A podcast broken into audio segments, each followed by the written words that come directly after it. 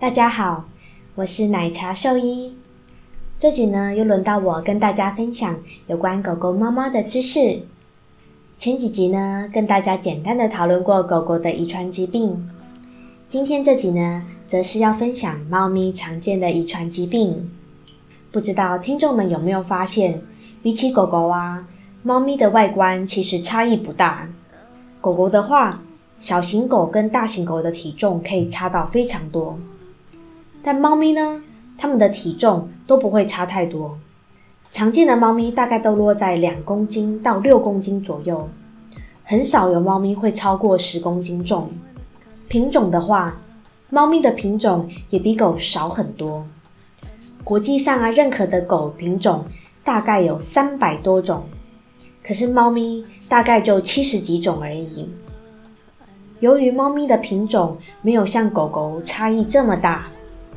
所以呢，猫咪遗传疾病的种类相对的也没有狗狗这么多，或这么具有种别的特异性。我们今天会介绍四个猫咪比较常见的遗传疾病，包括猫咪的心脏病、扁脸猫的呼吸道问题、苏格兰折耳猫以及多囊肾的问题。那么，首先我们来介绍猫咪的心脏病。呃，心脏病呢，其实是所有猫都有机会得到的。虽然说有些品种猫咪得到的机会更高，像是孟加拉猫、波斯猫、马来西亚猫、缅因猫等等。那心脏病的种类啊，其实很多。在猫咪最常见的一种叫做肥大性心肌病，这个病名顾名思义，就是心脏的肌肉变肥大了。那为什么心脏要变肥大呢？这背后其实牵扯着很复杂的病变过程。不过就结论来看呢，心脏肥大只会影响心脏的工作。越肥大的心脏，它的功能啊其实越差，会造成全身性的心血管的问题。心脏病啊，你们可能会发现猫咪的活动力下降，呼吸变喘，开口呼吸，甚至是呼吸困难。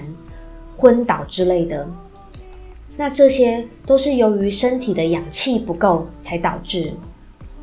不过很多心脏病的猫猫其实没有明显的症状，可能都是去动物医院做检查、听诊的时候才发现说，哦，原来猫猫有心杂音或心律不整的问题。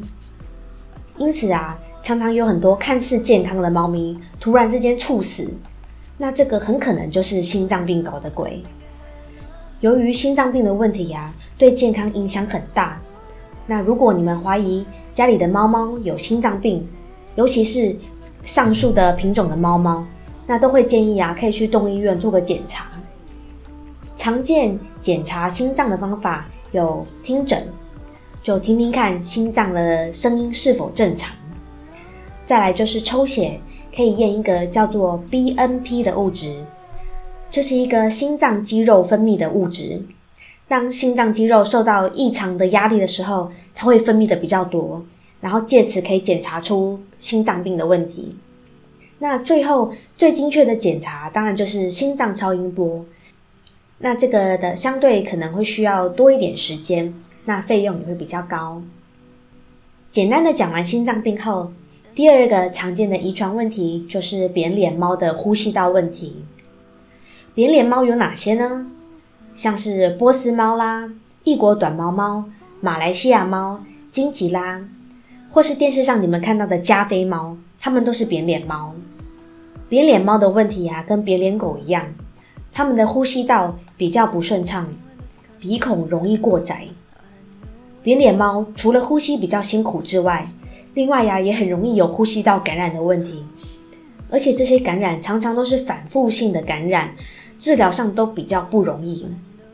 那如果了解扁脸猫的问题后，听众还是想要养一只扁脸猫的话，那我会建议啊，要慎选繁殖业者，要注意说鼻子的高度不要高于眼角，然后鼻孔啊应该是要完全打开的，这样的话可以避免购买到一只遗传问题太明显的猫。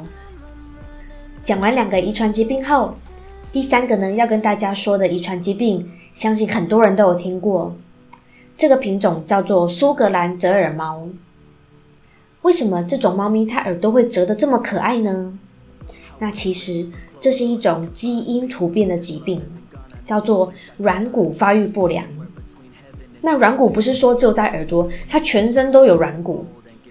这些猫咪啊，通常都有短小、比较畸形的四肢，并且容易在关节处产生病变。那这其实会造成猫咪十分的疼痛。这样子的疼痛啊，会让猫咪不愿意跳跃，活动力比较差。这样子的关节问题啊，会随着时间越来越严重，而且没有什么有效的方法可以根治，只能靠吃止痛药、关节保养药来减少猫咪的不适。但这其实都治标不治本，所以站在兽医的立场啊，其实是很不建议饲养这样子的猫，因为这个疾病对猫咪的健康、生活品质影响实在太大了。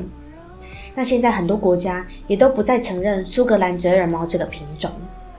最后要跟大家分享的疾病啊，叫做多囊肾。多囊肾啊，基本上都是在品种猫才会看到。有这个疾病的猫，其实一出生的时候，肾脏内就会有很多小小的类似水泡的构造。这些在肾脏里面的水泡啊，它会随着年纪的增长越来越大。那这些水泡，它主要会对这些肾脏造成不可逆的物理性伤害，就它会越变越大，然后破坏肾脏正常的组织，所以肾脏的功能会渐渐的受到影响。那病猫呢，可能会出现类似慢性肾病的临床症状，像是体重减轻啊，食欲变少，猫咪看起来没什么精神，没什么活力，多渴多尿等。有些多囊肾的猫猫，可能六到七岁这种中年的时候就开始出现肾脏病，但有些猫它可能终其一生都不会有症状，这都端看水泡长的位置而定。那临床上啊，其实诊断这个疾病很容易，就是用超音波扫它的肾脏，就可以看出来是不是有多囊肾。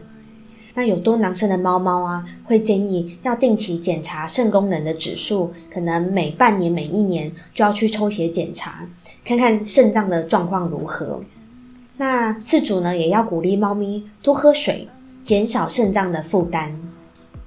那其实呢，茶猫兽医我自己的猫就有多囊肾的问题。我的猫是一只美国短毛猫，那是跟别人领养的。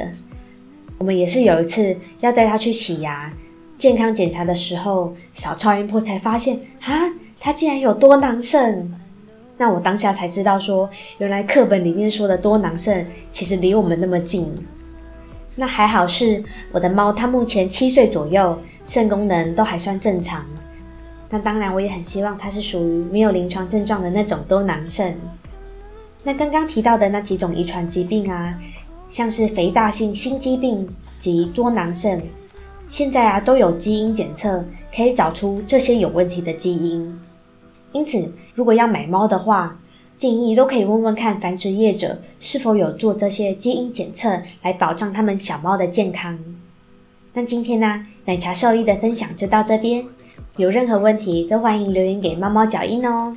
我们下次见，拜拜。